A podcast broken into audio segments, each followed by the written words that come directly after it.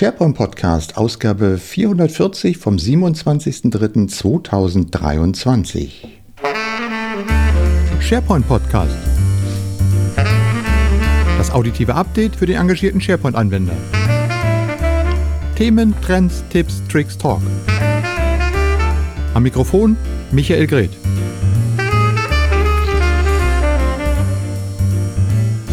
Ja, hallo und herzlich willkommen zur 440. Folge des SharePoint Podcast. Heute ohne lange Vorrede. Heute fangen wir gleich mit Themen und fettem Content an.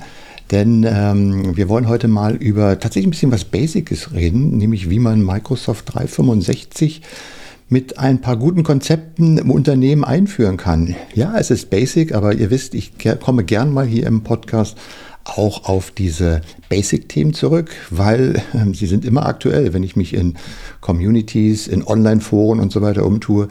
Äh, man sieht ja immer, äh, wir vielleicht, die wir mit dem Techies hier unterwegs sind, sind immer an der technologischen Kante, aber die meisten Anwender fragen sich immer noch, äh, wie kann ich das alles einrichten? So, und um das nicht nur heute mit meiner Stimme zu füllen, greife ich auf ein bekanntes Stilmittel dieses Podcasts zurück, nämlich das Gespräch mit Menschen aus der Community von Microsoft Partner. Deshalb freue ich mich ganz besonders heute, nach einer langen Zeit, wo hier keine Interviews waren, endlich mal wieder jemand zu begrüßen, nämlich den Dominik Stange von der Firma Educate.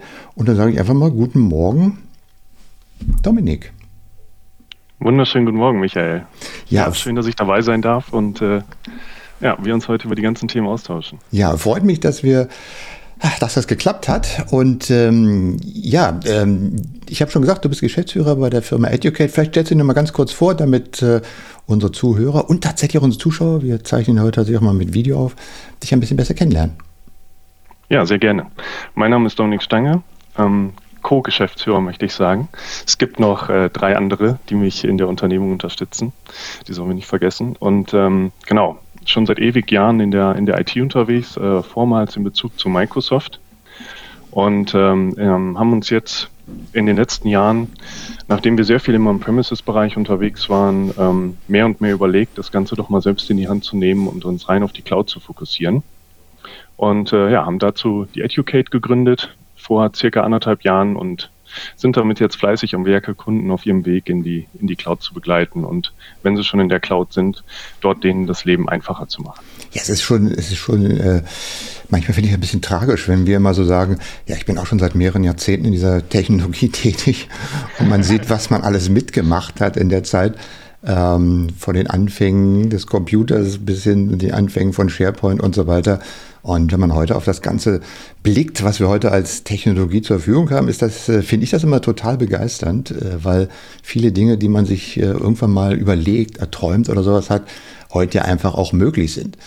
Dazu gehört aber eigentlich auch, dass ähm, unser Eins natürlich sich da gerne, und ich denke mal, bei dir geht's genauso, sich gern mit der Technologie beschäftigt und guckt, was man alles machen kann und so weiter, um es dann auch seinen Kunden beizubringen. Und das ist ja, ich sag mal, noch mal eine ganz andere Hausnummer. Ähm, und ihr habt euch ja da auch ein bisschen, ich sag mal, so ein strategisches Vorgehen überlegt bei Educate, wie ihr mit euren Kunden ins Gespräch kommt und wie ihr Projekte aufsetzt. Kannst du ein bisschen uns darüber erzählen? Ja, sehr gerne. Ähm, genau, strategisches Vorgehen überlegt. Also bei uns ist vor allen Dingen in den letzten Jahren aufgefallen, wir haben viele größere Projekte auch gemacht. Ähm, waren vor allen Dingen stark in den ganzen, im ganzen Thema Intranet-Projekte. Ähm, das ist aber eigentlich immer irgendwie so an der, an der wirklichen Integration im Unternehmen, an der Umsetzung gefehlt hat, ne? an der User Adoption, wie man so schön sagt, ja. Und gerade in der Cloud-Welt ist das Ganze ja nochmal ein Stückchen mehr geworden, weil dann hast du nicht nur irgendwie so die Intranet-Brille, Kommunikationsbrille auf, sondern auf einmal geht es auch in die, viel in die persönliche Organisation der, der Mitarbeiter, der Mitarbeitenden und du hast auf einmal noch ganz andere Tools zur Verfügung. Du hast auf einmal Power BI und alles ist so schnell miteinander zu konnektieren. Wie kriegst du jetzt diesen, diesen ganzen wilden Westen einmal vernünftig für den User mhm. sortiert? Und wie bekommst du das alles hin, dass der auch wirklich der Mehrwert aus den Lizenzgeldern, die dann auch bezahlt werden, wirklich genutzt wird? Und gerade in den, in den Cloud-Projekten ist uns dabei aufgefallen, ja, dass eigentlich die, die Kunden, ich bringe da mal jetzt ein Zitat von einem Kunden. Wir haben Microsoft 365 installiert, weil es hip und cool war und weil es alle gemacht haben. Aber den wirklichen Schatz dahinter, den sehen wir noch überhaupt nicht. Ne? Und äh, das Zitat ist vor allen Dingen eines der, ja, der Zitate, die uns so dazu bewegt haben, darüber nochmal anders nachzudenken und wirklich einen strategischen Ansatz zu verfolgen, was wir jetzt auch ganz klar nach außen transportieren und wo wir uns auch Kunden suchen, die mit uns wirklich einen strategischen Weg gehen wollen. Und was bedeutet das im, im Detail? Ähm, wir gehen eigentlich hin und machen nicht nur so einen M365 Einführungsworkshop, sondern wir wollen den Kunden zum einen strategisch auf lange Jahre betreuen und wir wollen auch mit dem wirklich dafür sorgen, dass Mitarbeiter in unterschiedlichen Rollen, ob das so eine Vertriebsrolle ist, eine Projektierungsrolle oder, oder der Einkauf, egal wie man da jetzt so vor Augen hat, oder Frontline-Worker auch ein sehr wichtiges Thema, dass die gut mit Informationen versorgt werden und wirklich aus der Microsoft 365-Welt einfach profitieren. Ne? Ob das über Shifts ist und so weiter und so fort. Und dazu schauen wir uns dann, wenn wir mit den Kunden in die Projekte gehen, schauen wir uns verschiedene Themen an. Und das sind zum einen, startet das ganz klassisch mit Security und Governance, ähm, weil das ist natürlich nochmal die Basis ne, für, ein, für eine gutes, gute Nutzung von Microsoft 365 in der Cloud. Und das liegt ganz einfach daran, weil natürlich Security Governance, wenn die nicht passt, ich verstecke mich nicht mehr hinter meiner eigenen Firewall im eigenen Netz, sondern, naja, ich bin jetzt öffentlich verfügbar und wir wissen alle, Angriffe etc., mhm. wie wichtig das ist, das vernünftig auf, ähm, das vernünftig laufen zu haben. Und ähm, nachdem wir uns Security- und Governance-Themen angeschaut haben und der, ja, der Tenant einfach richtig abgesichert ist, geht es dann in die weiteren Themen rein. Und dazu machen wir dann einen kleinen Roadmap-Workshop mit den Kunden. Der dauert meist einen Tag und in dem sprechen wir gewisse Themen durch. Das sind dann Organisation, persönlicher wie auch betrieblicher Kultur, das sind klassisch immer noch das Thema Intranet mit den ganzen Informationskonsumenten, die dann dabei sind. Das ist das Thema Kommunikation in Gänze, das Thema Dokumente, also Dokumentenlebenszyklen, DMS-Themen, Eingangsrechnungsverarbeitung, wo möchte der Kunde dahin? Und ganz wichtig dann auch Prozesse und Reports. Und da versuchen wir erstmal überhaupt eine Bestandsaufnahme zu machen. Wo steht der Kunde, wo möchte er sich hin entwickeln? Und wenn wir das getan haben, dann kommt dabei, nachdem wir uns dann eine Woche, zwei damit beschäftigt haben, bekommt der Kunde eine Roadmap für gewisse Themen, die wir identifiziert haben, wo wir dann sagen, okay, das sind die Vorschläge, die wir haben, das ist die Handlungsempfehlung, womit wir uns jetzt erstmal beschäftigen sollten. Und ähm, wie wollen wir uns dem ganzen Thema weiter nähen, nähern? Wir glauben, dass diese und diese Punkte die wichtigsten sind. Ja, und dann steigen wir ein und entwickeln eine Roadmap für die nächsten sechs Monate, die nächsten zwölf und auch für die nächsten drei Jahre. Mhm. Und so nähern wir uns dann dem Thema, ne? dass wir quasi mit dem Kunden die einzelnen Themen abarbeiten, in Arbeitspakete aufbauen und dann wirklich dem Thema nähern. Und das Feedback dazu, wenn der Kunde nach diesem Tag Workshop die Management Summary bekommt, also ist super. Mhm. Ja. Also wenn ich das so richtig aufnehme, das ist ja auch etwas, was man tatsächlich, wenn man Microsoft 365 Unternehmen einführt, das erste ist, sag mal, ein bisschen, was die IT machen muss. Die muss sich nämlich hinsetzen und, wie du selber gesagt hast, das Thema Governance und Einrichtung und Sicherheit betrachten. Das heißt, dass man sich erstmal, ich sag mal, die, die Lizenzen besorgt, äh, dann seinen Tenant einrichtet und den dann aber erstmal so einrichtet, dass man damit auch arbeiten kann, dass sozusagen die Benutzer da sind und dass so die Infrastruktur geschaffen wird, dass die ähm, Dinge freigegeben werden, die freigegeben werden sollen, die, die nicht freigegeben werden, nicht freigegeben werden sollen. Dass man erstmal so eine Foundation bringt, äh, auf die man dann quasi auch, ich sag mal, die Benutzer drauf loslassen kann. Ähm, und dann habe ich das auch deinen äh, ähm, Aussagen entnehmen können. Es, man macht ja heute nicht mehr alles, ne? sondern man guckt ja wirklich, wo sind jetzt die ersten Use Cases und meinetwegen fangen wir jetzt an, zunächst mal die Projekte mit Teams zu organisieren bauen wir dann gleichzeitig noch eine Intranet-Seite auf oder ähnlich. Das sind ja alles, äh, ich sag mal, doch größere Projekte im Einzelnen. Wie, wie kommt ihr denn da mit euren Kunden klar? Was sind denn da eure konkreten Ratschläge? Wie geht ihr da vor? Ja, häufig ist es ja auch schon so, ich sag mal, ähm, zum einen, ich würde da nochmal einen Schritt vorher bei dir, weil du gerade sagtest, Security und Governance ansetzen wollen. Häufig ist es ja auch so, dass wir in die Unternehmen kommen und dort schon äh, Lizenzen vorhanden sind, die Kunden sich auch schon mit den Themen auseinandergesetzt haben. Und äh, meistens gibt es dann auch schon in größeren Unternehmen 500.000 Teams, ja, mhm. komplett ohne Governance. Und da setzen wir dann natürlich auch an. Genau, wie nähert man sich den, den einzelnen Themen? Ähm, ja, wir schauen vor allen Dingen, was gibt es für, für Lücken. Ne? In so einer klassischen, wir haben einen M365 ähm, Modern Workplace Ansatz, wo wir sagen, das sind einfach gewisse Bausteine, ja, Dokumentenlebenszyklen, das Thema Informationsfluss zu den Mitarbeitern, Unternehmenskommunikation, das muss alles passen. Ähm, und da gibt es bei uns, ich sag mal, eine Art, eine Art Template, wie wir uns vorstellen, dass das Ganze, ähm, ja, dass man damit glücklich wird, wenn man auch 365 mhm. nutzt, ja. Und ähm, dann schauen wir, wo sind die Lücken einfach beim Kunden ne? und wie geht der Kunde damit um. Das geht teilweise sogar so weit bei einem Kunden, ähm, indem wir, indem ich mit denen, also mit dem Management dort im Workshop saß und äh, das Management unter sich selbst noch er sich gesiezt hat und dann wirklich auch so die Kulturfrage gestellt wird. Ne? Okay, ihr wollt jetzt M365 nutzen, ihr könnt dann vielleicht auch sehen, wenn nicht alles wirklich im kleinsten über Berechtigungen abgestellt ist, dass ähm, quasi auch eure Dokumente, alles, was ihr so erstellt, auf einmal vielleicht über Graph ein bisschen mhm. zur Anzeige gebracht wird und ähm, wie wollt ihr denn überhaupt dieses mhm. kollaborative Leben, wenn ihr denn euch selbst noch so in dieser Sie-Form ähm, so ein bisschen abschottet? Ne? Dann kam so die Diskussion aus über 80er Jahre Managementpraktiken und ja, man muss ja ein bisschen Abstand zum Mitarbeiter wahren, weil wenn man dann mal jemanden kündigen muss, aber ob ich nun und äh, man im, ja, man erlaube mir diese Frage, ob ich nun Sie Arschloch oder Herr, ne, das oder du Arschloch sage, das mhm. ist äh, natürlich Sachen, das, ähm, ja, das ändert nichts an der eigentlichen Beziehung und an den Themen, die diskutiert werden müssen. Ne? Und das sind natürlich. Bitte? Ja, ja, nein, ruhig, ich wollte ich nicht unterbrechen. Ja, genau. Und das sind natürlich so Sachen, wo man wirklich auch über, über kulturelle Dinge spricht und äh, ganz, äh, ganz tief reingeht und wirklich fragt, okay, wo steht ihr denn gerade? Ne? Und über diese kulturelle Aneignung bis hin zu, zu der technischen Aneignung, dann Prozesse, ja, Kommunikation im Unternehmen, Dokumente, wir dann halt schauen, wo steht ihr gerade und wie kann man da sich im mhm. Detail äh, den Themen nähern. Ne? Also ich meine, ein, ein Problem ist ja sicher, dass man normalerweise mit dem Kunden nicht auf der grünen Wiese anfängt, sondern wie du schon sagtest, entweder ist schon was da oder natürlich ist auf jeden Fall ist da eine bestimmte Unternehmenskultur.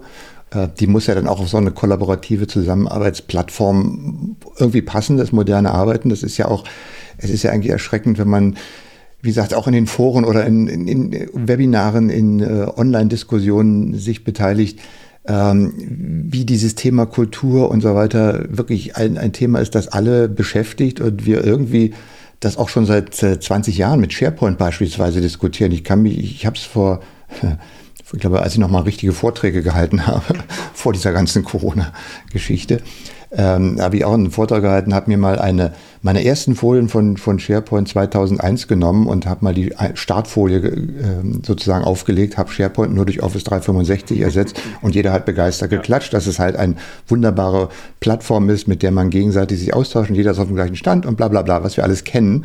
Und da haben wir ja schon drüber diskutiert und nach 20 Jahren diskutiert man immer noch drum. Äh, die Technik ist viel komplexer geworden. Und äh, wie ich schon gesagt habe, du fängst ja normalerweise nicht auf der grünen Wiese an. Und du hast ja schon eben gerade nochmal so im Nebensatz erwähnt, ähm, dass da normalerweise schon irgendwas ist und die haben schon mal angefangen. Äh, und wenn man dann in dieses System reingeht, wie, wie geht ihr denn damit um? Wie könnt ihr denn, ähm, ich sag mal, normalerweise ähm, vermute ich mal, ist, wenn die Firma so einfach in das System reingegangen ist, dann gibt es da eine Menge zum Aufräumen, äh, um erstmal ja, Ordnung ja. zu machen. Ist das etwas, was bei euch dann das ähm, ganz oben erstmal steht und, und wie geht ihr davor? Ja, also es kommt zum einen auf die Unternehmenskultur an. Es gibt ja verschiedene Ansätze, auch sich mit einer Teams-Governance auseinanderzusetzen. Wenn man mal die Jahre zurück betrachtet, warum wurde denn häufig ähm, überhaupt Microsoft 365 jetzt nicht nur von den technologischen Vorreitern, ne, von den großen Unternehmen, die sowieso interne Strategie- und Innovationsabteilungen haben, um sich mit den Themen auseinanderzusetzen, sondern wie ist es bei den Unternehmen überhaupt dazu gekommen, dass M365 jetzt so einen, so einen Massenansturm erlebt hat? Klar, weil die mussten irgendwie kommunizieren. Microsoft kannte man schon im Haus, also wurde Teams eingeführt eingeführt. So, jetzt habe ich Teams im Haus und erstmal wurde natürlich wenig darauf geachtet, wie gehe ich denn überhaupt damit um. Und erstmal war es free for all und alle haben dann angefangen, irgendwelche Teams aufzusetzen. Ja, die Laufrunde äh, der Hundegruppe wurde da entsprechend besprochen, genauso aber auch wie interne Projekt, ähm, Projekträume äh, beziehungsweise Abstimmungsteams für Projekte. Einen Moment. Und ähm, da ist natürlich die Frage, was erstmal zu identifizieren, was ist denn überhaupt sinnvoll? Ja, was brauchen wir überhaupt? Was wollen wir erlauben? Auch kulturell, ne? Weil im Endeffekt müssen es alle Mitarbeiter tragen. Und wenn ich dann von so einer, oh, ich stelle mal, erstelle mal schnell ein Team hinzu, okay, jetzt habe ich einen fünfseitigen, komplizierten Antrag, in dem ich jetzt mit Freigabe und wer darf das überhaupt entscheiden, dass dieses Team freigegeben werden muss, ne? Dann geht mhm. leidet natürlich auch so ein bisschen, ja, der, der Flow darunter, der Arbeitsflow. Und das ist immer eine Gratwanderung, sich anzuschauen, erstmal abzustimmen, okay, was hat das Unternehmen kulturell, wie, sind, wie ist das Unternehmen kulturell aufgestellt und dann zu gucken, gut, was für einen Freiheitsgrad wollen wir ermöglichen. Ist das Free for All? Okay, dann schauen wir uns an, sicherheitstechnisch, Rahmenparameter, welche können wir geben. Ne? Gäste dürfen keine weiteren Gäste hinzufügen, mhm. Teams haben einfach Ablaufdaten, ja, da kann man auch über Third-Party-Hersteller, gibt es ja am Markt eine Menge, ob man an eine Rancor oder eine AvePoint denkt, ne? Ähm, da kann man jetzt über, über deren Tools zum Beispiel eine Menge lösen. Ähm, was auch verwunderlich ist, dass Microsoft das nicht alles schon selbst anbietet. Ähm, aber das ist ein anderes Thema. Und dann wirklich zu schauen, okay, wie sind, wie stellen wir die Rahmenparameter auf? Ne? Wollen wir ein automatisches Labeling und Scanning haben der Dokumente, sodass keine Dokumente mit mhm. Kreditkartennummern nach außen gegeben werden können und so weiter, dass irgendwie patentwürdige Dokumente entsprechend gelabelt sind. Und das sind natürlich dann Themen, damit schafft man Rahmenparameter oder geht man wirklich ganz strikt vor ähm, und sagt dann so, wir haben hier gerade in der Entwicklung, im Entwicklungsbereich interessant, wir haben hier strikte Teams, die sind genau dafür da, um ein, ein, eine gewisse Kollaboration zu ermöglichen. Und da darf man null ausbrechen, da dürfen nur interne Mitglieder rein. Und es gibt hierfür einen Antrag und die Führungskräfte müssen das entsprechend freigeben und dann natürlich auch mit Lebenszyklen versehen, sodass die Daten dann entsprechend ähm, nach einer gewissen Zeit automatisch archiviert werden, beziehungsweise dann auch die Teams wieder abgeschaltet werden, auf die Daten keinen Zugriff mehr besteht. Mhm. Ne? Und das sind einfach verschiedene Ansätze, die man dann die man dann betrachtet und äh, ja, mit dem Projektteam abspricht. Und das fängt aber meistens auch über Teams an. Und was ja dann verwunderlich ist, dann kommt man in die Projekte rein und es wird gesagt, ja, Projektmanagement, Teams machen wir alles schon und wir sprechen uns da ab. Aber alleine die Planner-Nutzung zum Beispiel, was ja eigentlich auch ein schönes Kanban-Board ist, um, um Projekte gut zu gestalten, ja, die, da werden keine Labels genutzt. Überhaupt, wie gehe ich generell von dem Aufbau der einzelnen, der einzelnen ähm, Plannerboards um ne? und äh, Aufgabenverteilung. Dann haben zehn Leute die gleiche Aufgabe. Wer ist dafür verantwortlich? Das ist einfach ganz viel grundsätzlicher mhm. Aufbau und, und grundsätzliches Verhalten in so einem Projektteam gehört halt einfach auch dazu, genauso wie, wie die Technik. Ne? Die Technik ist halt immer nur so gut, wie man sie bedient. Also ja. ich, ich, ich oute mich jetzt mal. Ich habe tatsächlich mit Planner auch äh, im, im letzten Jahr äh, und im vorletzten Jahr jeweils mal so ein kleines Projekt begleitet und haben gesagt, ja, okay, ist ganz gut, aber ähm, war nicht so. Dann habe ich mich jetzt aber mal ähm, eine Woche hingesetzt und ähm, im Rahmen ja, der guten Vorsätze fürs neue Jahr mir mal gesagt, wie kannst du dich eigentlich über Planner mal richtig organisieren und bin dann mal tiefer eingestiegen. Äh, das hat eine Menge Zeit gekostet. Aber ich habe mhm. dann doch festgestellt, okay, du kannst ja von da nach da, da kommen die Aufgaben rein. Du bist in, ich bin auf meinem ähm, iPhone oder ich bin auf meinem iPad und ich habe eine Teilenoption, wo ich direkt in meinen Planner-App reingehen kann und die Webseite, die ich gerade gefunden habe, direkt als Aufgabe in meinen konkreten Plan mit einstellen kann. Und habe gesagt, Donnerwetter, da ist ja eine Menge Integration drin. Ähm, ja. Und äh, wenn ich dann noch anfange, mir das Board richtig anzuschauen, es zu labeln und äh, dann auch sagen kann, ja, ich habe da zusätzlich natürlich noch ein OneNote, in dem ich so meine Recherchen hier auch für den Podcast mittlerweile mache und habe dann aber mein Plannerboard mittlerweile eine Aufgabe drin, äh, SharePoint Podcast 440 und habe das, was wir hier vorbereitet haben, in einer OneNote-Seite drin. Naja, dann hänge ich einfach an die Aufgabe den Link zu der Seite in dem OneNote rein und wenn ich die ja, Aufgabe ja. aufrufe, ist das gleich da. Es hat mich doch etwas geflasht zu sehen, wie viele Funktionen da drin sind. Und dann denke ich mir, okay, das hat jetzt also auch mich, der sich natürlich auch schon ein bisschen stärker, äh, tiefer mit dem Ganzen äh, beschäftigt, habe ich dann überhaupt erstmal festgestellt, was da drin ist. Aber es ist ein gewisser Aufwand, es ist ja schon ein richtiger Aufwand, das rauszubekommen, wie das alles miteinander zusammenhängt. Und es ist ja nicht mehr so wie früher, wo man sagt, okay, du kriegst jetzt erstmal, weiß ich was, ein, eine Woche Wordkurs, da lernst du alles vom äh, Formatieren der Zeichen bis hin zur Formatierung der Indexzahlen in der Fußnote und dann weißt du erstmal, was alles drin ist, dann mach mal. Sondern man lernt ja heute immer, ich sag mal, aufgabenbezogen, häppchenweise so. Und das ist natürlich bei so einer großen Infrastruktur doch auch relativ schwierig. Ähm, wie, wie organisiert ihr denn sowas beim Kunden? Die, die, die Trainings, also dass man, wenn man sich jetzt die Konzepte ausgedacht hat und du sagst ja zum Beispiel, okay, wir machen jetzt den Dokumenten-Workflow anders oder wir bauen jetzt die Teams so auf, wie organisiert ihr denn bei den Kunden dann die, die praktische Umsetzung, sodass von euren Konzepten und Ideen, die ihr entwickelt habt, die Mitarbeiter auch profitieren, weil sie wissen, was sie da machen können und wie sie damit arbeiten? Mm, da ist natürlich erstmal zu differenzieren, was hast du überhaupt für Mitarbeiter vor dir. Ne? Ähm, wenn man sich die klassische Adoptionskurve anguckt, dann habe ich ja immer irgendwo die, die sind ganz vorne. Das heißt, das sind immer die, die so wie ich auch, ja, so ein technisches Spielkind und ähm, dann ist irgendwo was freigegeben und die haben schon viel schneller entdeckt als die IT, ähm, was jetzt auf einmal alles für Tools in, in Office 365 zur Verfügung haben und haben schon angefangen, sich irgendwie über YouTube-Videos damit auseinanderzusetzen. Denen musst du natürlich nicht mehr die Basics beibringen, ne? beziehungsweise das verstehen die sehr schnell. Auf der anderen Seite hast du aber genauso auch die, die ja eher so gegen den Wandel sind, ne? die sind dann so ganz am Ende der, der Adoptionskurve. Und da muss man natürlich auch schauen, wie nimmt man die mit. Also auch wieder so eine, so eine zum Teils kulturelle Frage, ne? wie bekomme ich die unterschiedlichen Charaktere motiviert, wie kann ich die intrinsische Motivation der Weiterentwicklung überhaupt erstmal wecken. Und das Ganze dann natürlich gepaart mit, zum einen habe ich Standardfunktionalitäten, Planner, mhm. Planner-Aufgaben, was enthalten die, wie bediene ich die überhaupt, hinzu, okay, wir haben jetzt hier ein spezielles Projektteam. Ähm, klassisches Beispiel, das kümmert sich jetzt um Event-Marketing ja, für ein Unternehmen. Und dann nehmen wir ein Plannerboard. In dem Plannerboard gibt es Aufgaben und dann wird halt entsprechend ähm, zu diesem Event-Marketing ähm, ja, ein kleines Video aufgezeichnet. Da gibt es jetzt auch die unterschiedlichsten Lösungen, mit denen man das machen kann.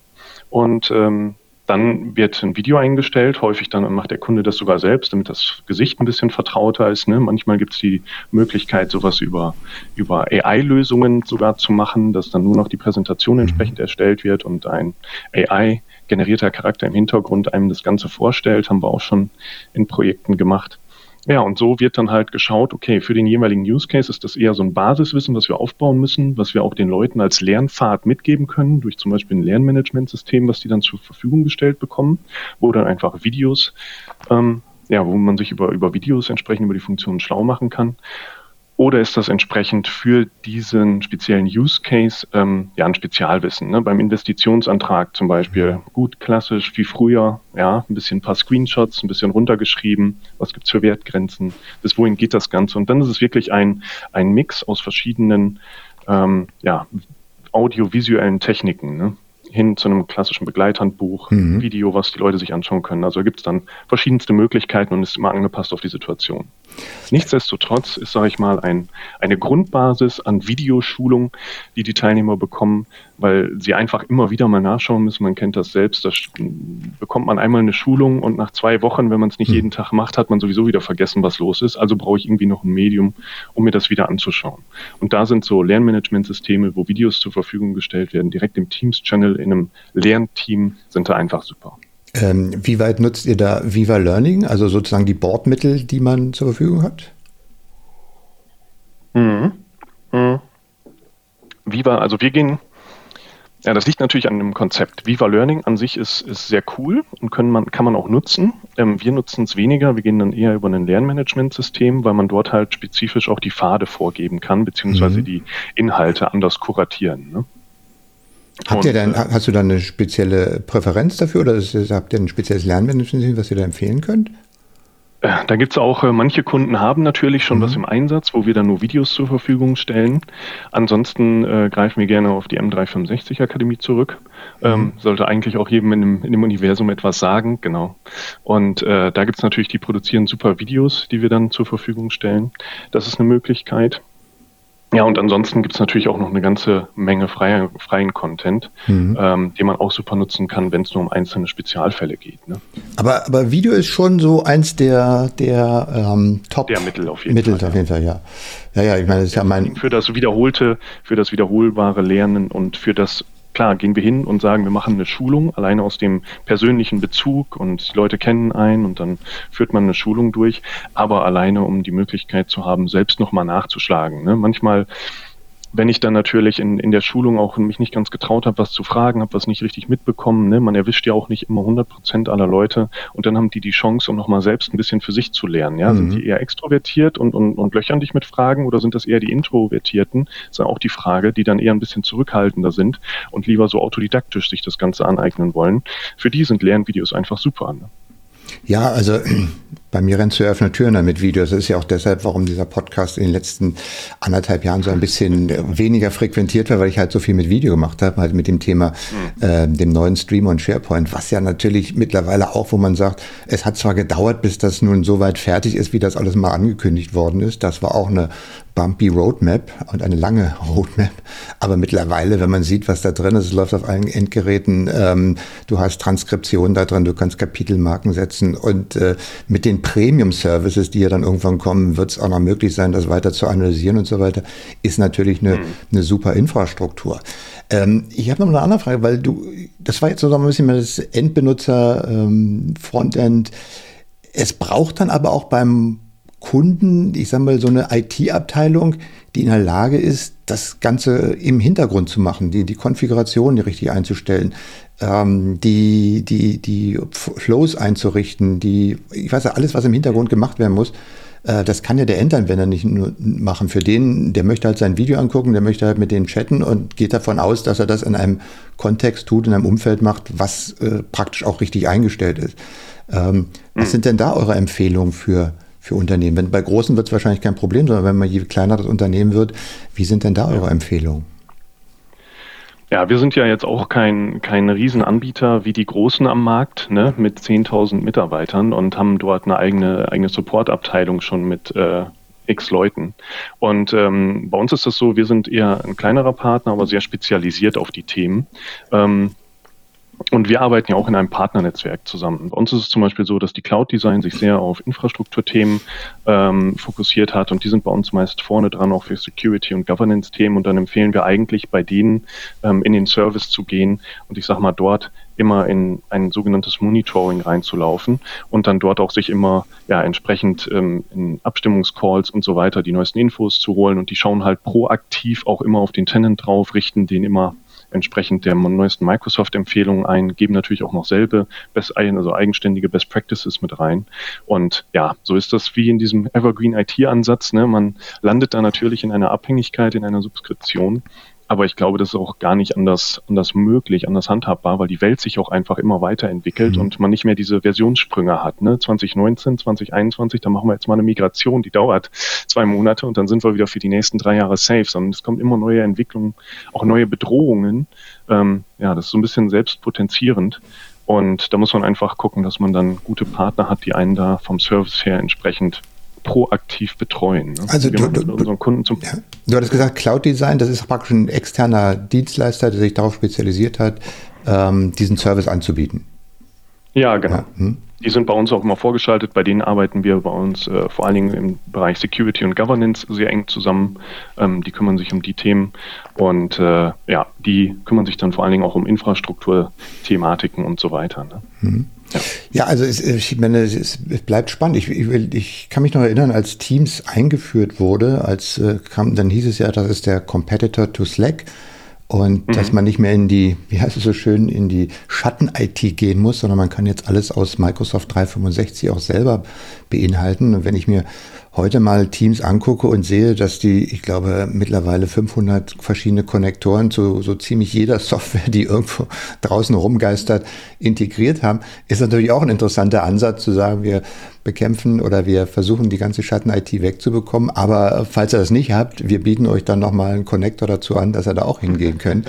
Was ja dann, ich sag mal, zum einen äh, nicht verkehrt ist, weil es gibt halt bestimmte Anwendungsfälle oder Szenarien, wo man einfach das haben möchte. Auf der anderen Seite äh, ist natürlich das von dir gerade schon angedrehte Bedrohungsszenario oder Sicherheit oder Security ist ja dann nochmal, kriegt nochmal eine ganz andere Hausnummer, ne? wenn ich dann plötzlich eben doch zulasse, dass ich, weiß ich was, eine Datei, die vielleicht kritisch ist, auf Dropbox abspeichern kann und äh, das will ich dann vielleicht doch nicht. Äh, das sind ja nochmal ganz andere Herausforderungen. Könnt ihr denn da auch sicherstellen, äh, den Kunden entsprechend zu beraten, dass, dass die, dass er sich darauf einlässt und dass er darauf auch, dass er es entsprechend berücksichtigt?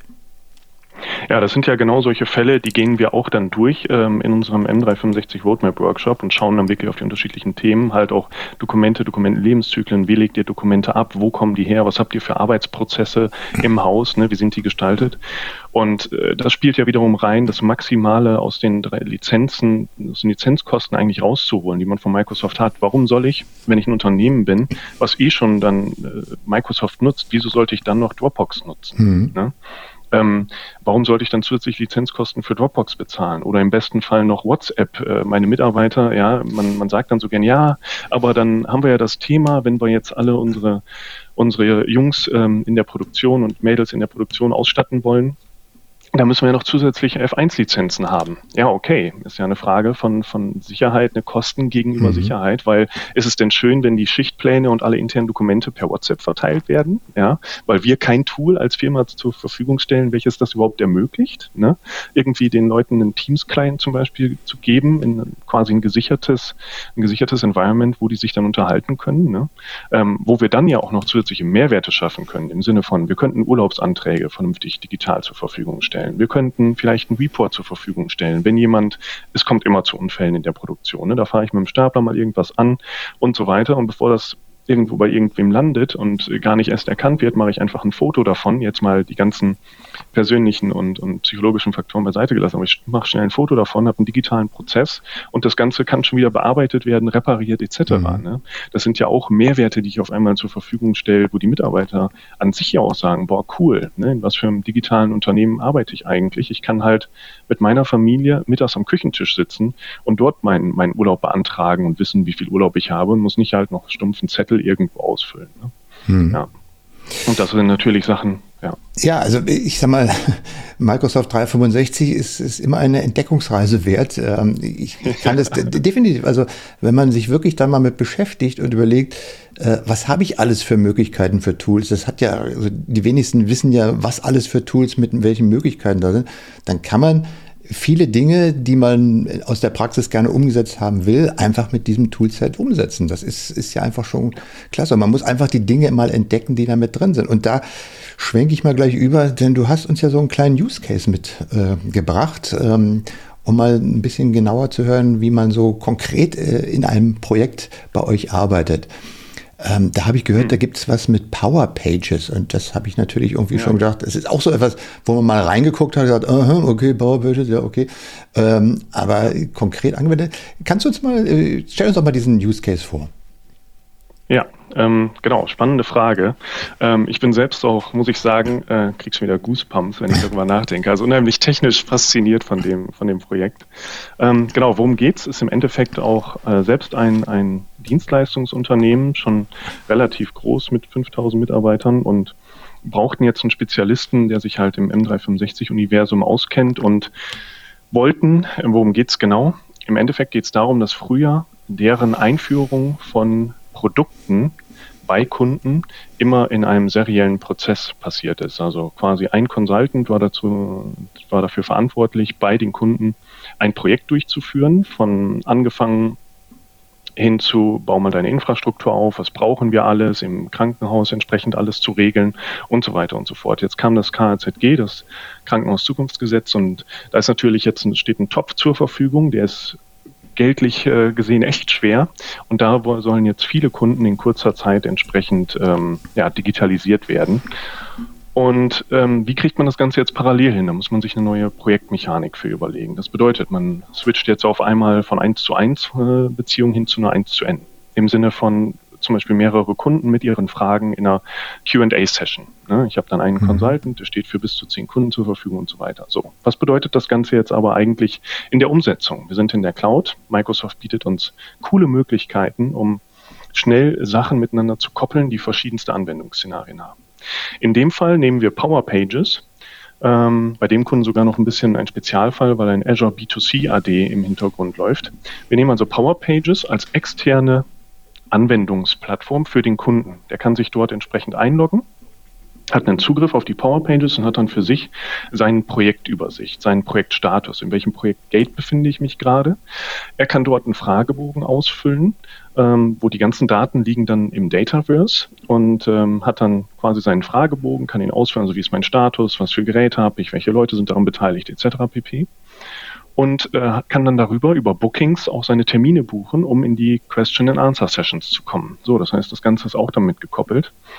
Und äh, dann hat er noch die Möglichkeit, Feedback zu geben. Feedback zum Prozess, wo befindet er sich gerade und generelles Feedback.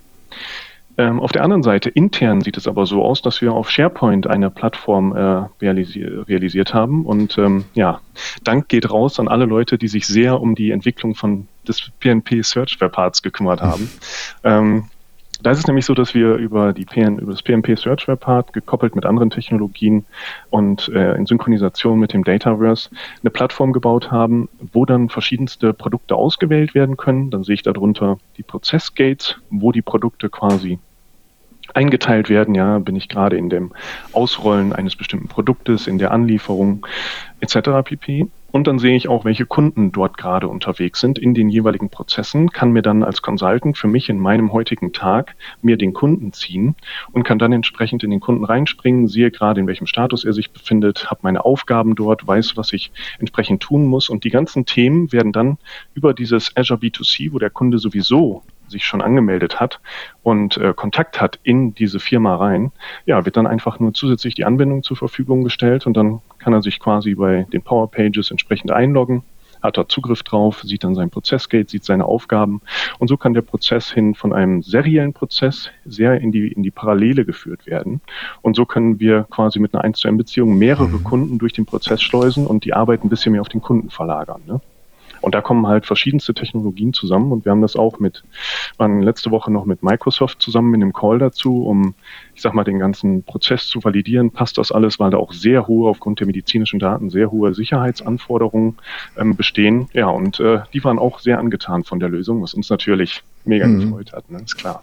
So viel aus der Reihe, ist SharePoint heute eigentlich noch relevant? Eine Frage, die immer wieder aufkommt. Und ich sage mal, das ist ja, das Backbone. Glaube, es ist ja, das also Backbone, ne? Das ist das Backbone von, von, von Microsoft 365. Ja. Und es ist halt eben nicht nur die Intranet-Seite oder es ist nicht nur, weiß ich was, die Bibliothek oder die, die lokale Seite, sondern es ist letztlich auch immer noch eine Entwicklungsplattform, auf der man einfach so eine Dinge mit realisieren kann. Denn PowerPage ist jetzt praktisch, wenn ich das so sehe, ist das sozusagen das Frontend für die, für die Kunden, über die sie praktisch mhm. mit ihrem Status versorgt werden. Auf der anderen Seite aber alles, was äh, Prozesse des internen ablegt, läuft halt über ähm, das von dir geschilderte äh, Projekt im Hintergrund. Ja, genau so ist es. Und natürlich kommen da noch Power Platform kommt zum Einsatz. Ne? Wir haben verschiedene Flows, die laufen und Status setzen, die Aufgaben entsprechend zuweisen. Auch neue Produkte, wenn neue Produkte entsprechend ausgerollt werden sollen, werden direkt alle Aufgaben, alle Prozesse darüber ähm, ausgerollt. Und natürlich auch Power BI. Ähm, um dann einfach für die Projektmanager der einzelnen Produkte denen Übersicht zu geben, welcher Kunde befindet sich in welchem Status, wo ist schon länger nichts passiert. Ähm, das tracken wir natürlich auch mit, wenn ein Kunde zwei, drei Wochen zum Beispiel in einem Gate hängt und dort nichts passiert ist. Einfach zu sagen, hey, ähm, jetzt muss mal wieder der, der Key Account Manager ran, muss man mit dem Kunden sprechen ähm, wieso geht's da nicht voran, müssen wir noch unterstützen. Ne? Also es ist wirklich schon ein, ein, also man muss ein gutes Team dahinter haben, definitiv. Ähm, aber natürlich auch der Prozess muss passen und da konnten wir mit der Automatisierung schon echt, ich glaube, eine Menge technische Unterstützung leisten, dass das überhaupt ja, so möglich ist und dass das KZG gut genutzt werden kann. Also es ist ja jetzt quasi so, so richtig Bingo-Karte abgearbeitet. Azure, Dataverse, SharePoint, PowerPages. Ja. Ähm, jetzt mal so, und wir sind ja hier alleine und wir können jetzt mal so reden. Wie technisch ähm, anspruchsvoll ist denn jetzt diese Umsetzung? Ich meine, klar, wir sagen ja alle, du hast diese Microsoft-Plattform, das sind die vielen, vielen, vielen Tools, mit denen kannst du, die kannst du alle kombinieren, miteinander zusammenarbeiten. Wenn man dann in die tatsächliche Realisation übergeht, stellt man ja doch fest, äh, das geht hier nicht und das ist das so wieder. Wie, wie gut arbeitet das denn zusammen? Äh, war das jetzt schwierig anzupassen? Musste man viel tricksen? Oder ist es tatsächlich so, dass äh, ja das meiste doch ganz gut äh, mit den vorhandenen Mitteln geht und man nur an der einen oder anderen Stelle dann vielleicht nochmal einen Umweg braucht, weil das noch nicht so funktioniert oder ähnliches? Ähm, ich würde, ich würde, ganz ehrlich, ich würde sogar sagen, das ist ein Mindset-Thema. Ja, das mag jetzt ein bisschen komisch klingen, aber ähm, du kriegst ja nie eine 100% Lösung hin. Ne? Mhm. Und äh, das ist auf jeden Fall eine 80-Prozent-Lösung im Sinne von gerade bei Bookings wäre es natürlich schön, wenn man über Bookings dann direkt ähm, auf, das, auf das CRM zugreifen kann, sich dort die Kunden raussuchen, dann sagen, ähm, der, jeder Kunde darf nur zum Beispiel maximal zwei Personen reinschicken. Das könnte man dann natürlich darüber tracken. Ne? Aber Bookings ist halt auch nur zum Termine vereinbaren, ist kein vollständiges Veranstaltungsmanagement. Mhm. Ja? Das heißt, man schaut dann rein, okay, man kann sagen maximal zehn Leute lässt diese Leute entsprechend zu. Und wenn dann wirklich ein Kunde mal hingeht und äh, ja, meldet zehn seiner eigenen Leute an, dann muss halt im Hintergrund noch wirklich jemand hingehen und muss sagen, hey, ähm, pass mal auf, lieber Kunde, zwei Leute ist okay, aber die anderen acht, ne, vielleicht verschieben wir die nochmal in andere Termine. Das sind so Kleinigkeiten, ähm, wo man dann direkt, ich sag mal, im, in dem Endanwenderstatus merkt, ah, da fehlt noch so ein Quäntchen. Technisch gesehen, aber über die ganzen Schnittstellen, die wir zur Verfügung haben, die Schnittstelle per, bei Bookings, ähm, auch das Dataverse, die Fragebögen. Natürlich könnte ich mir das Ganze jetzt in viel schöner darstellen und hätte eigentlich am liebsten eine vollständige Forms-Funktionalität, damit ich auch Fragebögen unterschiedlich mhm. gestalten kann. Jetzt ist es halt mehr, sind es ja halt Zeilen, die quasi untereinander ablaufen auf verschiedenen Pages. Ist, ähm, klar, es gibt immer, aber ich sag mal, im Gesamtkontext lief das schon echt smooth. Also zumindest, mal von dem zumindest läuft dann, äh, kriegt man zumindest erstmal eine Lösung hin, äh, mit der man arbeiten kann. Ne? Absolut, ja. ja. Also das ist ganz klar. Was man sagen muss, man spricht ja häufig von so diesen Citizen-Developer-Themen. Ne? Mhm. Ähm, jetzt stecke ich mal jemanden drei Tage in so einen Power-Plattform-Kurs und dann auf einmal kann der schon die tollsten Flows bauen. Ja, bei solchen Lösungen. Ne? Und auch das ist ja auch gut so. Deswegen braucht man ja dann auch Spezialisten wie uns. Ähm, da ist das definitiv nicht so. Also wenn man sich das anschaut von der Infrastruktur, wie das zusammenhängt, das Koppeln von Dataverse über über die entsprechenden APIs mit den ganzen Berechtigungsrollen dahinter, wer darf auf was zugreifen aber es ist schon eine, eine komplexe, komplexe Lösung, wo man auch viel Entwicklerwissen nicht entwickeln können muss an sich, aber das ganze Wissen dahinter mhm. braucht. Wie funktioniert die Technologie und auch hier und da mal ein Skript schreiben zu können, um mit ein bisschen JavaScript zu arbeiten, macht die ganze Sache doch schon, schon sehr viel angenehmer. Ne? Das, das wollte ich gerade fragen. Wie, wie weit ist denn jetzt in diesem Projekt, ich sag mal, das ganze Konfiguration und Anpassung von vorhandenen Systemen, also wenn man Out-of-the-Box-Deployment äh, und wie viel muss man dann so im klassischen Sinne selber noch programmieren oder Dinge zusätzlich äh, umsetzen, die so nicht vorhanden sind, also weiß ich was, eigenen Code schreiben oder ähnliches? Oder ist mhm. das wirklich, ja. tummelt man sich dann wirklich in der Plattform mit den vorhandenen Funktionen und muss halt nur konfigurieren, die Formulare erstellen, die entsprechenden Formeln eingeben, die Verbindung aufbauen, aber man bleibt dabei, ohne dass man jetzt was customized in dem Sinne? Genau, du hast es schon gesagt, die Formeln eingeben. Wenn wir jetzt Formeln eingeben und ich sag mal Formelberechnungen und sowas da zu zählen, ähm, dass das auch noch im Standard funktioniert und man nicht wirklich selbst JavaScript äh, schreiben muss, dann würde ich sagen, ist das 95 Prozent befinden wir uns in der Plattform und 5 Prozent sind ja ein bisschen JavaScript auf der Power Pages Seite, um da mal was anzeigen zu können, ne?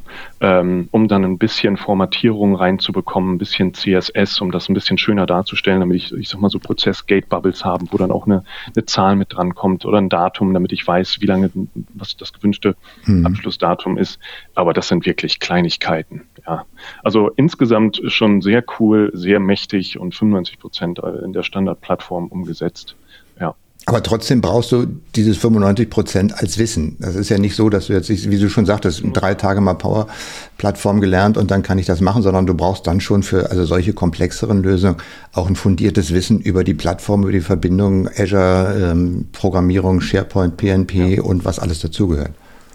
Ja, gerade das Azure B2C AD ist da natürlich eine Herausforderung und auch das Lizenzwissen dahinter, weil du über das B2C AD halt nicht einfach irgendwo auf die ganzen Themen zugreifen kannst, sondern damit quasi nur auf die Power Pages kommst. Ne? Und gerade in dem Unternehmen ist der Prozess dann auch noch ähm, ja, über einen Dritthersteller-Tool gesteuert, wo dann die Nutzer angelegt werden. Ja, ist schon, schon relativ komplex. Aber wenn man das natürlich dann um, umgesetzt hat, auch äh, umso schöner zu sehen, dass es funktioniert.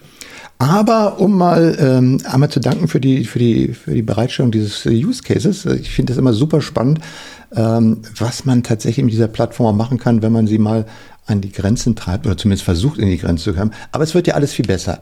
Wir, wir in, in, in, wenigen Monaten werden wir ja alles nur noch sagen, ey, mach mal AI und äh, lass mir mal, generieren wir mal den Code, was ja heute schon funktioniert in, in vielen Fällen. Ähm, Ihr seid ja sicherlich auch äh, mit wachem Auge dabei, die ganze äh, Revolution in Richtung ähm, AI und äh, wie man das so schön bei Microsoft ja mittlerweile nennt, von der uh, Microsoft 365 auf Copilot ist ja so das Schlagwort dazu. Ähm, wie geht ihr denn damit um? Ja. Im Moment. Äh, ähm, staunen oder? Moment. Ja. Ja, ja, ja.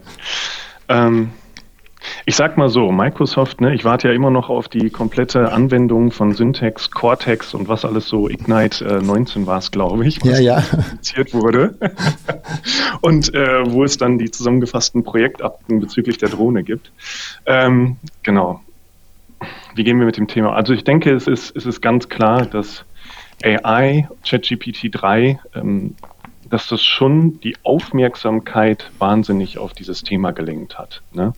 Und ähm, was passiert dann? Natürlich wird viel in das Thema investiert und gerade auch ChatGPT 3 ist ja eigentlich nur die, die, die Large Language Models, die mhm. dahinter stecken, die gab es ja schon länger. Und ChatGPT oder generell OpenAI hat es ja geschafft, das Ganze in so eine Form zu bringen, dass der Anwender das super einfach nutzen kann. Und das ist ja auch, man muss ja nicht immer die neuen Dinge erfinden, sondern die Kombination vorhandener Dinge in intelligenter Form. Das ist ja das, was es oft auch super interessant macht. Und äh, das hat OpenAI einfach geschafft. Was bedeutet das für uns? Wir spielen da natürlich mit rum, testen Sachen. Ähm, auch bei uns in, in, von der Entwicklung her, ja, da wird natürlich auch mit, mit äh, getestet, wie weit kann ich denn meine Arbeit optimieren ähm, bezüglich äh, des Einsatzes von AI in der Entwicklung. Wird das jetzt die Welt verändern? Weiß ich nicht. Ich glaube, das ist wie immer so, die Leute, die sich damit intensiv auseinandersetzen, denen wird es das Leben echt massiv einfacher machen. Und ähm, gerade auch in der Entwicklung, wenn ich sage, ich brauche ein Upload-Skript in der und der Sprache, ähm, gib mir dafür mal den Code, dann brauche ich den nicht selbst schreiben, sondern ich habe halt, weil das Modell schon diese Fälle 20.000 Mal kennt, mhm. habe ich in der Sprache schon den direkten Code. Ne? Und das ist ja genauso auch mit Marketingtexten und so weiter. Ähm, da kann man mit Sicherheit schon eine Menge Effizienz rausziehen. Äh, wird das die, die Welt so verändern? Weiß ich nicht, bin ich mir noch nicht so sicher. Ich glaube, es wird für Einzelne äh, ein Riesenvorteil sein. Ähm, also ich bin, also ich bin ein bisschen, ich bin aber schon ein bisschen äh, weit, also ich sag mal nicht weiter, aber ähm, ich denke schon, dass das revolutionieren wird, weil äh, genau was du gerade gesagt hast, die Technologien sind ja schon länger da. Aber was man jetzt eben geschaffen hat, dass man das in eine einzige Google-Eingabezeile umgewandelt hat und ich damit sozusagen, egal wer ich bin, darauf Zugriff habe.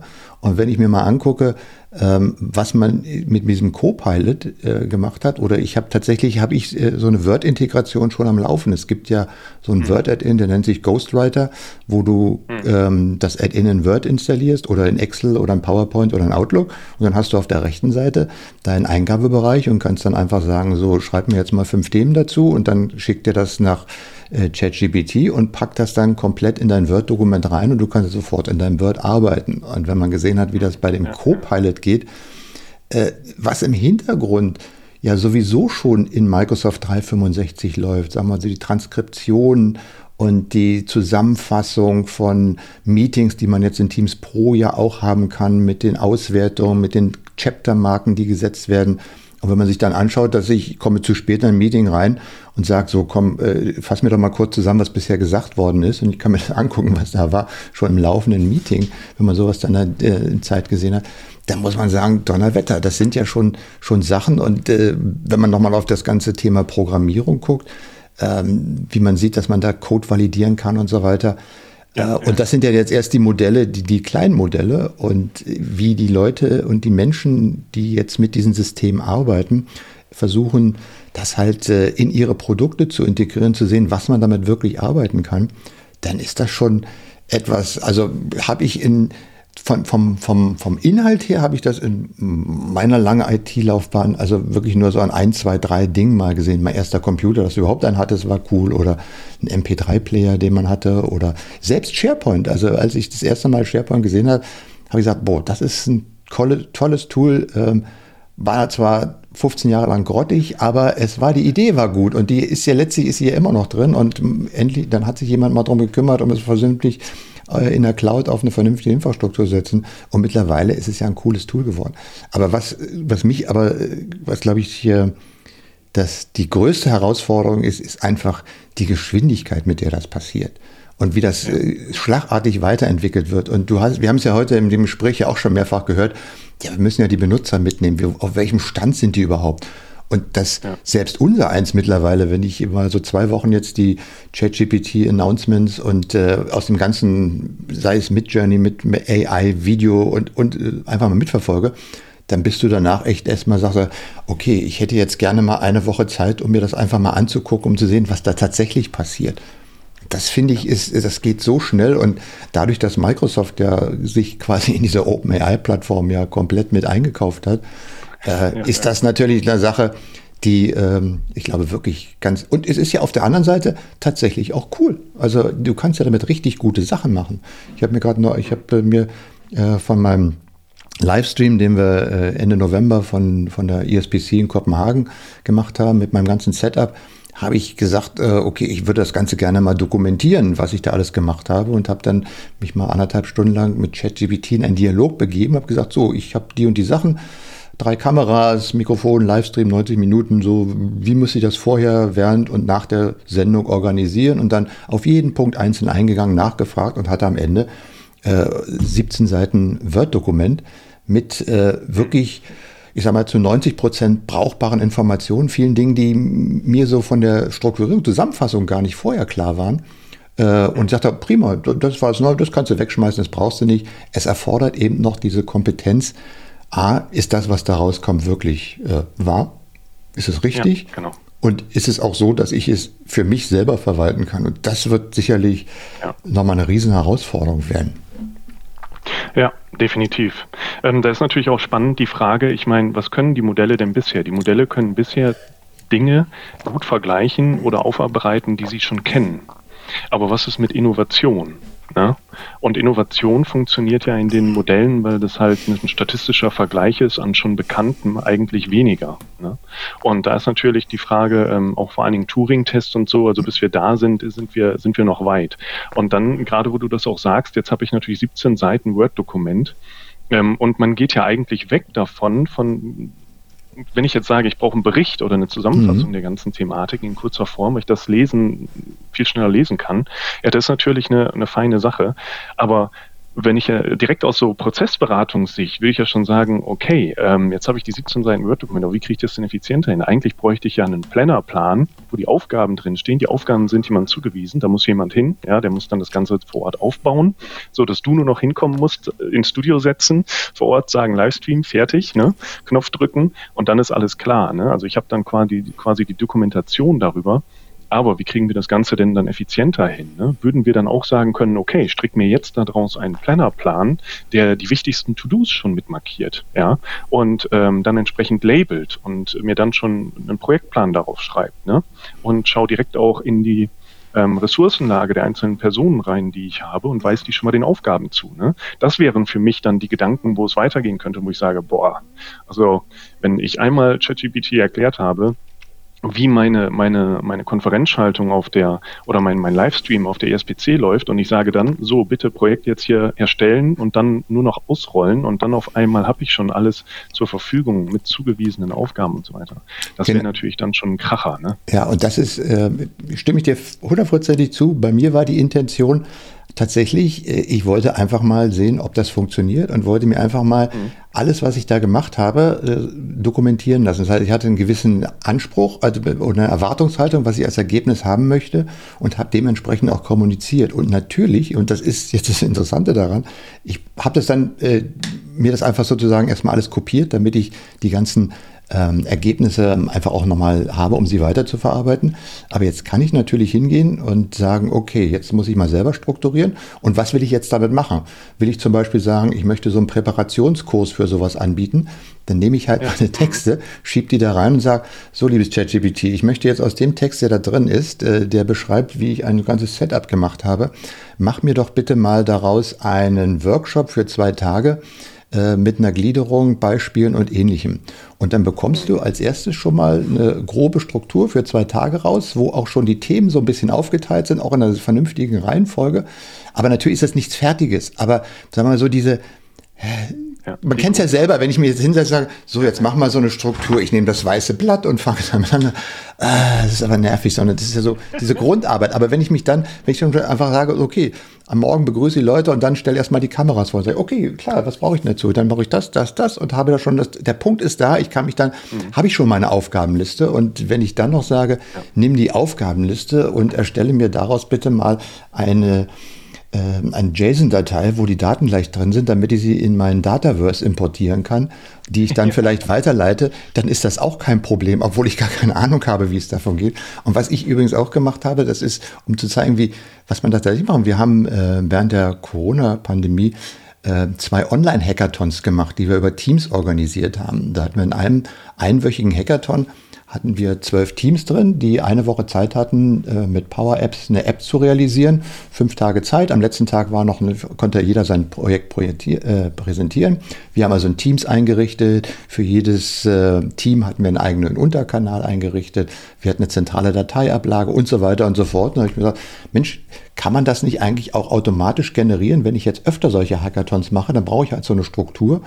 Und ähm, kann ich das machen? Da habe ich gesagt, okay, das müsste auch mit PowerShell gehen zum Beispiel. Und habe also gesagt, okay, erstelle mir bitte mal die PowerShell-Skripte, um ein Teams anzulegen. Um fünf, hier hast du eine Tabelle mit äh, 25 Teilnehmern, die in drei Teams drin sind, lege für jeden was einzeln an, einzelnen Bereich, mache die Berechnung darauf und so weiter und so fort.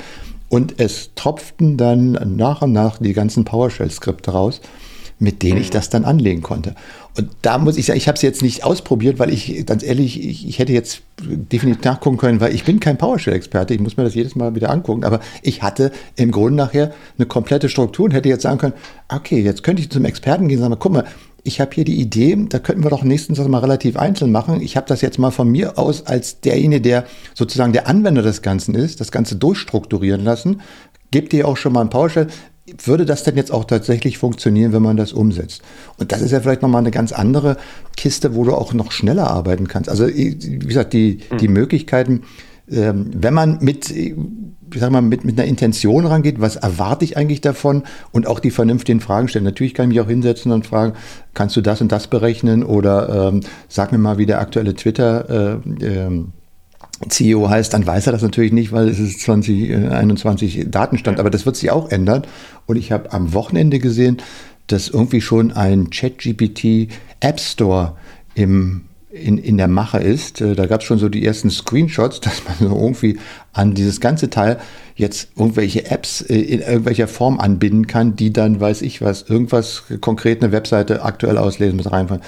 Das, ja, genau. das, wird, äh, das wird spannend. Also ich, ich finde es äh, eine, eine super Unterstützung, wenn man es vernünftig einsetzt, aber natürlich sind auch die, die Risiken dabei äh, extrem, glaube ich, dass man da wirklich auf falsche Informationen reinfällt, wenn man eben nicht da drin im Thema ist.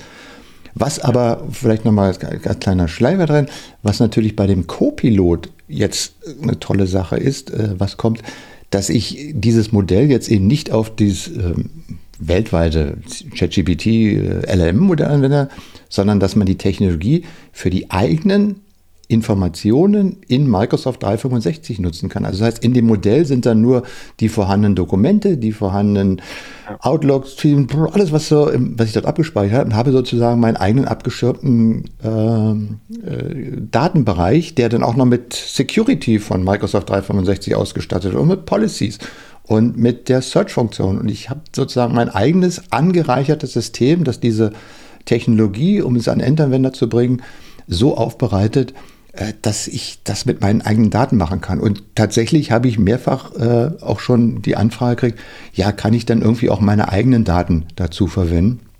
Und äh, das wird, ich glaube, das wird extrem spannend werden. Und da werden wir viele Dinge, die wir ich meine, Metadatenverschlagwortung, eins der beliebtesten Themen in SharePoint. Wer pflegt die ein, wer macht das, um, um dann nachher da, davon profitieren zu können? Ähm, das wird dann irgendwann mal kein Thema mehr sein. Ja, ähm, ja, ja, viele, genau. Also in vielen Aspekten ähm, absolut richtig. Vor allen Dingen auch, wenn ich mir das über Copilot anschaue und Copilot mich dann zum Beispiel im Bereich Power BI unterstützt und auf meine eigenen Daten geht ne, und ich ihm sagen kann, hey, sag mir mal, welches äh, mit x Prozent Wahrscheinlichkeit das beste Produkt ist, welches wir jetzt in diesem Jahr verkaufen, ja. Unabhängig der Validität der Aussage. Aber das sind natürlich Sachen, da kann ich mir schon echt spannende Use Cases mhm. vorstellen, ne? wie du sagst, weil es halt auf die eigenen Daten zugreift. Ne? Nichtsdestotrotz ist auch wieder der Mensch und die Komfortzone. Ne? Ich muss halt raus, ich muss mir neue Sachen überlegen. Und auch wenn ich nur in meiner, ich muss natürlich äh, das anfangen, selbst wenn ich nur die eine Zeile, aber dabei hört es ja nicht auf. Ich muss ja wirklich intelligente Use Cases aufbauen. Und da, ja, das wird mit Sicherheit spannend, was dabei dann, ähm, ja, wie die Anwender es wirklich nachher umsetzen werden. Ne? Ja, höchst spannendes Thema. Finde ich auch. Ähm, äh, und es war auch höchst spannend, mit dir zu reden. Ähm, das hat mir echt äh, Spaß gemacht. Vielen Dank für Danke. die vielen Einsichten, die du mit uns geteilt hast. Ähm, Sehr gerne. Ich wünsche euch alles Gute und ich denke mir, wir werden das äh, an einer zukünftigen Stelle nochmal wieder fortsetzen, um zu sehen, wie es euch weitergegangen ist.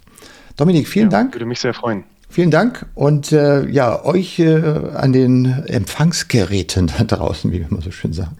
Äh, vielen Dank, dass ihr mit dabei wart. Ihr wisst, äh, die Shownotes könnt ihr euch natürlich auf sharepointpodcast.de anschauen. Da haben wir auch nochmal die Verlinkung dazu. Und ähm, ja, in diesem Sinne wünsche ich einen ähm, schönen Tag und äh, ich muss mein Abspielsystem suchen hier. So. Und dann sagt Tschüss, bis zum nächsten Mal, der Michael Gret. Das war der SharePoint Podcast. Das auditive Update für die engagierten SharePoint-Anwender. Feedback und Kommentare bitte auf sharepointpodcast.de.